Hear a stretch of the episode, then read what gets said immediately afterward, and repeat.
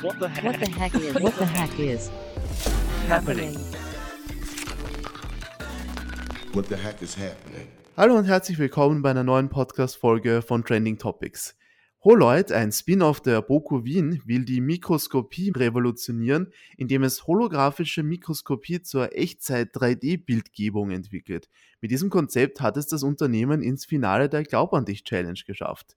Im heutigen Podcast spreche ich mit Markus Liebesmühlbacher, Mitgründer von Holoid. Herzlich willkommen im Podcast. Hi, danke, dass ich da sein darf. Ja, danke, dass du dabei bist. Freut mich sehr.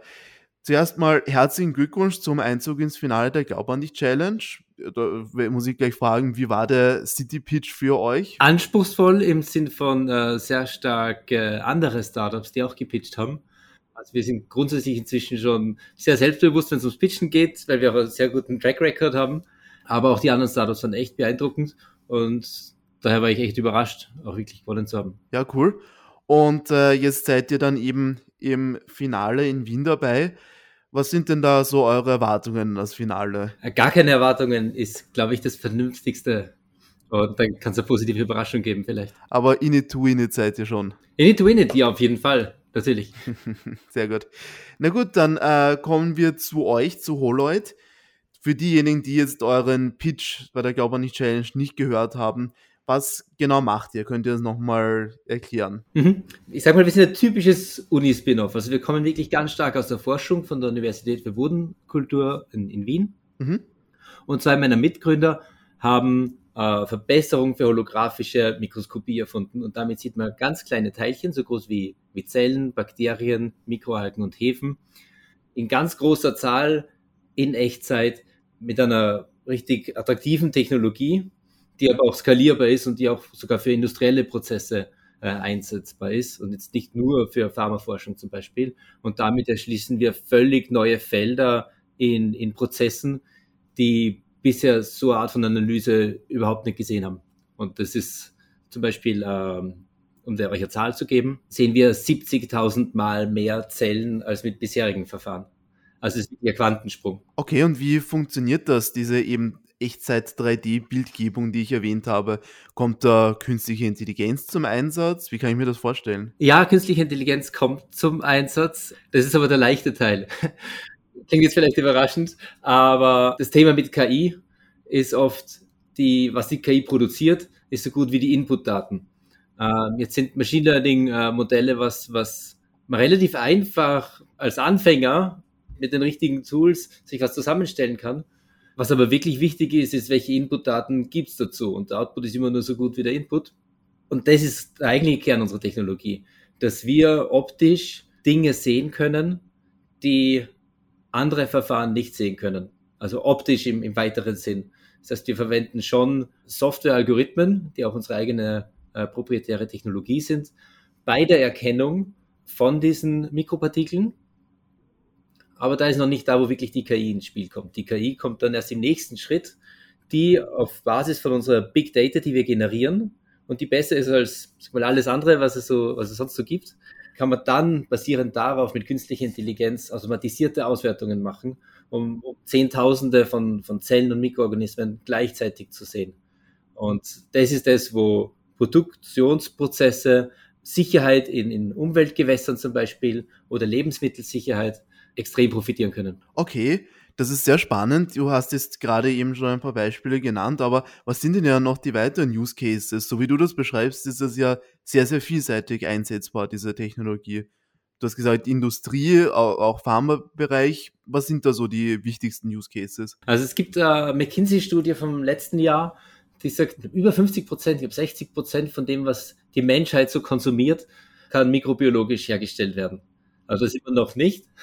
Aber wenn wir zum Beispiel denken an die ganzen fossilen Energieträger, aber auch äh, petrochemische Industrie im Sinn von Plastik und Co. Jetzt verwendet man da verrottete alte Dinosaurier, die man mit viel äh, Energie, Hitze und Druck äh, umwandelt in, in, in diverse Kunststoffe und Co. oder Treibstoffe. Und viel davon, nicht alles, aber viel davon kann ersetzt werden ähm, zu biobasierten Rohstoffen und Materialien, wo wir heute Mikroorganismen haben, die deutlich effizienter, also mit weniger Hitze, weniger Druck, Produkte, also Materialien herstellen, die man dann verwenden kann. Und das reicht dann wirklich von, von chemischen Erzeugnissen, Plastik, Lebensmittel, wenn wir denken an alternative Proteine, Zellkulturen, alles, wo man dann nicht mehr den Amazonas abroden muss, damit man dort Sojabohnen anpflanzt und bei uns Kühe damit füttert, ähm, sondern die Proteine, die die Menschheit braucht, effizienter herstellt und andere äh, Nährstoffe bis hin zu eben dem Umweltmonitoring, um zu verstehen, ist das Wasser, das jetzt in einem Fluss ist, in der Donau oder in einem See, ist es sicher, inklusive Mikroplastik in, der Größenordnung, die wir sehen. Ähm, und natürlich der ganze Pharmabereich. Und da ist sowohl Forschung als auch Produktion. Und dann kommen noch dazu diverse Prozessschritte, Prozesswasser in, in vielen Industrien. Also die, die mikrobiologische Welt um uns herum ist immer da und man hat es als Nicht-Biologe und als Nicht-Mikrobiologe wenig im Sinn. Aber es ist ein gigantischer Markt und da tut sich noch extrem viel, weil viel eigentlich noch in den Kinderschuhen steckt und, viele Produktionsprozesse aus energetischer und Effizienzsicht heutzutage noch mit Vorschlaghammer funktionieren, der aber super unnachhaltig ist. Die nachhaltige Variante ist oft die mit mikrobiologischen Prozessen. Okay, das klingt ja sehr, sehr zukunftsträchtig, diese Technologie. Wie ist denn eigentlich ursprünglich die Idee entstanden? Also das würde sicher aus irgendeiner Boku-Forschung heraus entstanden sein. Ja, genau. Also mein, mein Mitgründer Peter van Ostrom forscht seit über zehn Jahren auf Postdoc-Niveau an holographischer Mikroskopie und arbeitet damit in einem interdisziplinären Team äh, an der BOKU unter Leitung von Erik Reimholt, unser anderer Mitgründer und Miterfinder. Und es ist wirklich aus einem Forschungsinteresse ähm, der Bedarf entstanden, Zellen besser sehen zu können. Und, und Peter, der den ganzen Tag an nichts anderes denkt als an holographische Mikroskopie, ist dadurch auf diese Erfindung gekommen. Äh, allerdings in einem, in einem akademischen Forschungsumfeld.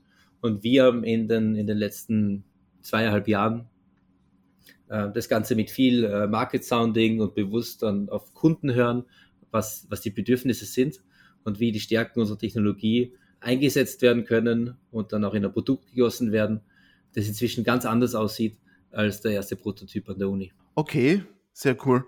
Es ist ja, in letzter Zeit hat sich ja die Boku Wien als ziemliche Spin-off-Maschine herausgestellt. Da sind ja, kommen immer wieder sehr spannende Konzepte da, die sich dann eben in Startups umsetzen lassen. Wie war denn der, der Prozess für euch beim, bei dieser Ausgründung? Unerwartet positiv. Also ganz großes äh, Danke an die Michaela Amstetter-Wisocznik, die da eine unserer Hauptansprechpartnerinnen ist, neben der Doris Schmidt. Und die den Prozess, glaube ich, für die BOKU und auch für uns sehr effizient, positiv, offen, professionell kommuniziert äh, gemanagt hat. Und, und das ist für Startups natürlich extrem wichtig, weil wenn es irgendwo lange Entscheidungswege gibt und irgendwas versandet, dann kann dieser Sand im Getriebe die Startups Existenz kosten. Okay. Mhm. Aber bei uns war es sehr, sehr smooth, sehr positiv. Also mich wundert es nicht, dass die Poco so eine hohe Erfolgsquote hat. Mhm, okay, sehr cool.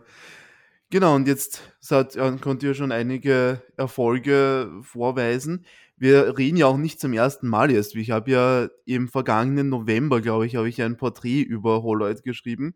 Das war auch schon damals sehr spannend. Was hat sich denn seither getan? Das ist ja auch schon immerhin ein halbes Jahr her. Also wir sind äh, verstärkt auf dem Markt. Äh, wir haben äh, äh große und wachsende Pipeline an Kunden wobei, glaube ich, allgemein bekannt ist, dass viele der ganz großen Kunden, und wir haben einige sehr große Kunden in unserer Pipeline, ähm, auch entsprechend lang brauchen zu, zu konvertieren. Wenn man da natürlich intern einige Hürden nimmt und einige Leute mit ans Boot holt. Also da hat sich sehr viel getan. Produktseitig bei der Entwicklung natürlich auch extrem viel.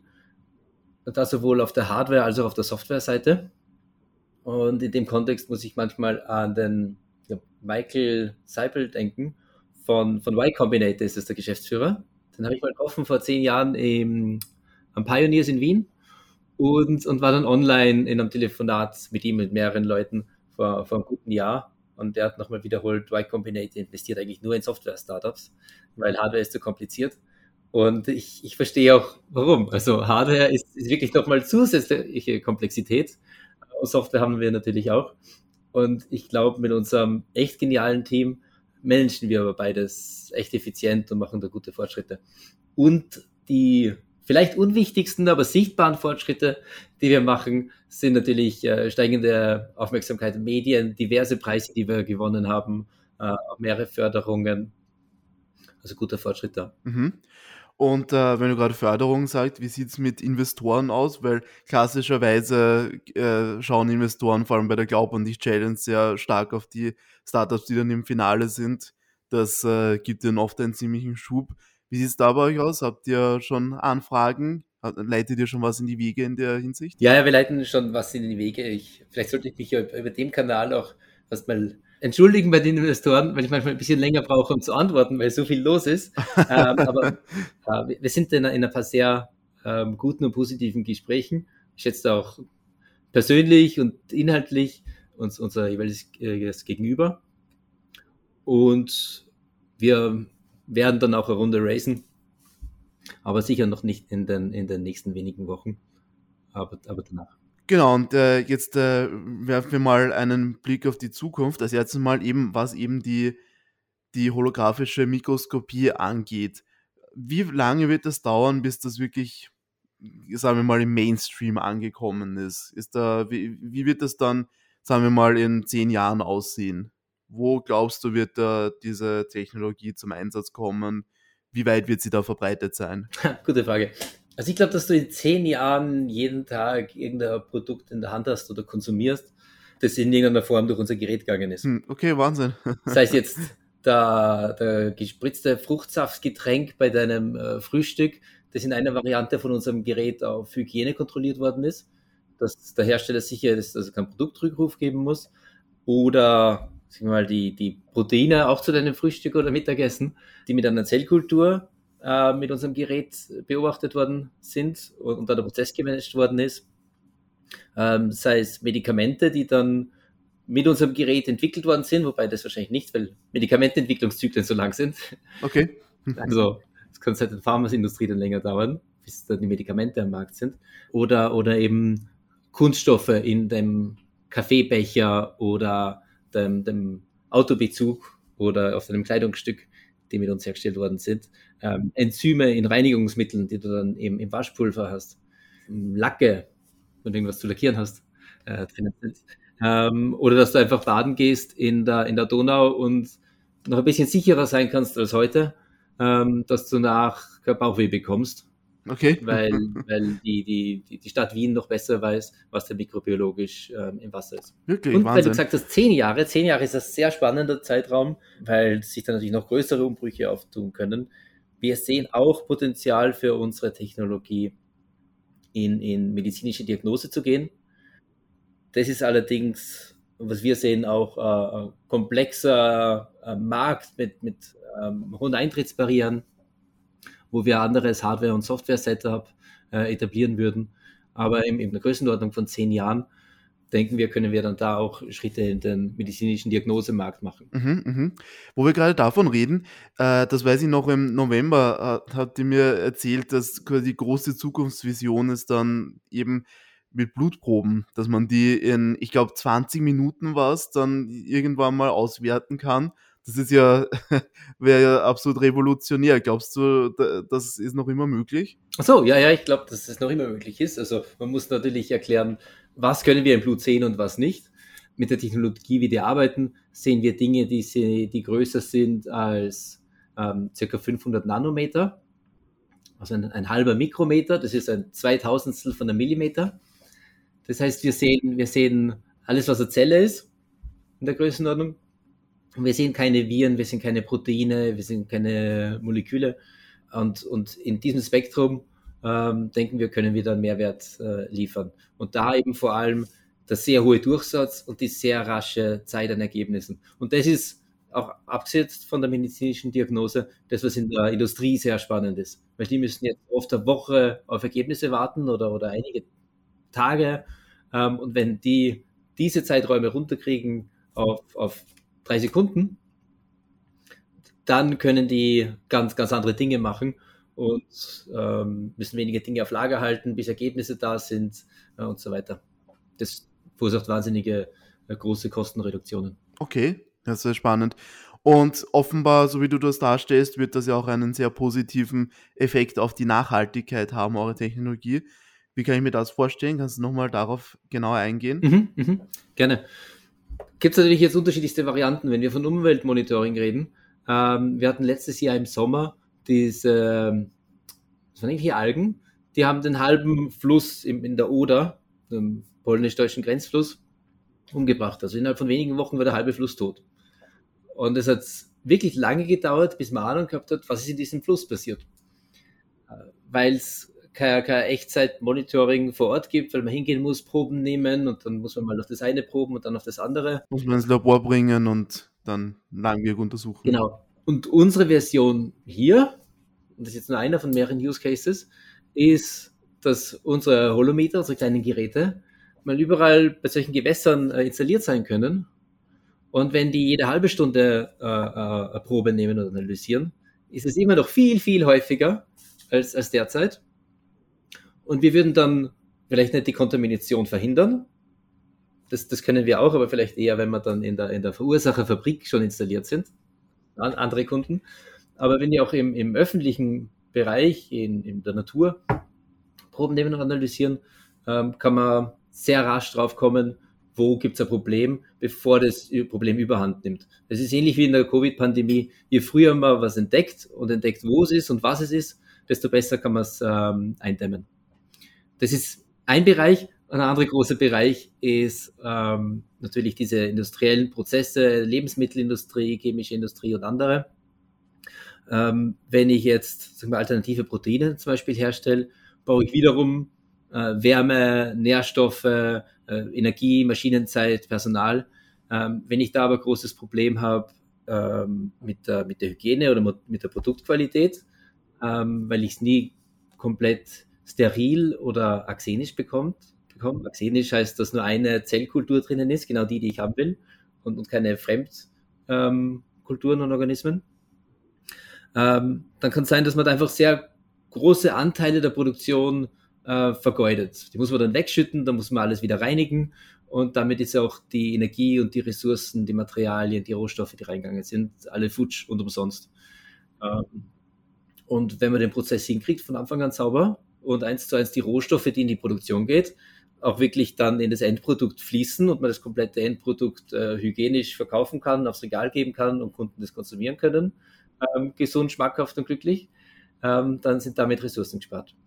Ähm, noch ein Aspekt dazu, ich hoffe, ich hole nicht zu sehr aus. Nein, gar nicht, bitte. Sehr spannend. Erzähl noch weiter.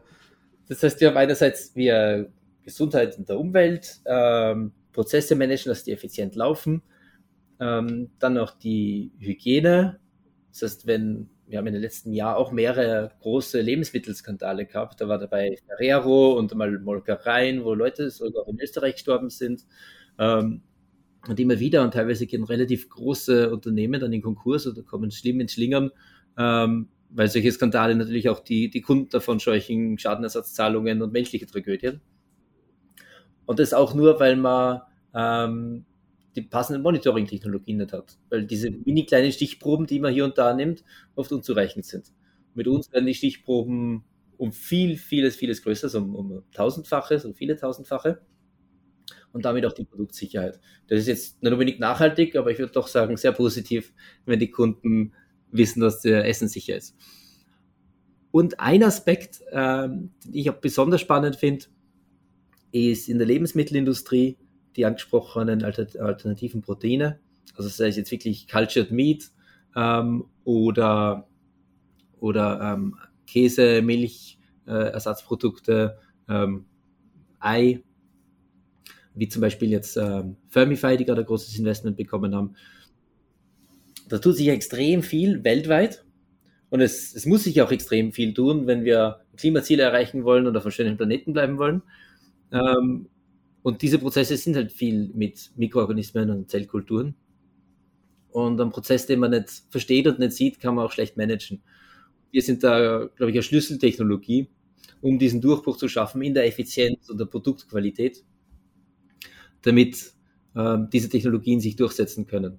Also ich sehe viel von dem Impact, den wir haben, äh, nicht direkt, wo wir sagen können, okay, das eine Gerät saugt jetzt CO2 aus der Atmosphäre oder so, aber unser, unser Gerät ermöglicht dann vielen anderen Unternehmen in verschiedenen Branchen und vor allem auch die alternativen Proteine als Beispiel, ähm, sich mit ihrer Technologie durchzusetzen. Und wir sind so quasi der technologische Anschub äh, für diese Revolution in, in dem großen Markt. Okay, wow, das ist ja wirklich eine sehr tolle Zukunftsvision. Und äh, jetzt nochmal zu Holoid selbst für die bisschen nähere Zukunft. Was habt ihr denn, was sind denn eure nächsten Pläne, jetzt mal abgesehen vom Finale der Glaub an dich Challenge? Was macht ihr in diesem Jahr als nächstes noch? Als nächstes steht natürlich mein das Finale der Glaub an dich Challenge, das ist richtig. Ähm, leider auch jetzt aus meiner Sicht sehr viel beschäftigt äh, mit Förderanträgen, Förderreporting und, und, und diese Dinge. Äh, da gibt es wenig Weg äh, rundherum. Und dann sind natürlich die ganz großen nächsten Punkte ähm, mehr Kunden und, und dann auch die, die angesprochene Seed-Finanzierungsrunde. Okay. Na, sehr cool. Das klingt alles sehr spannend und vielversprechend. Vielen Dank für diesen Einblick in Holoid. Vielen Dank, Markus, fürs Gespräch. Danke. Ja, das war Markus Liebesmühlbacher, Mitgründer von Holoid. Damit sind wir zum Ende dieser Podcast-Folge gekommen. Vielen Dank fürs Zuhören und schaltet auch das nächste Mal wieder ein, wenn wir spannende Gäste bei uns im Podcast begrüßen dürfen. Bis dann!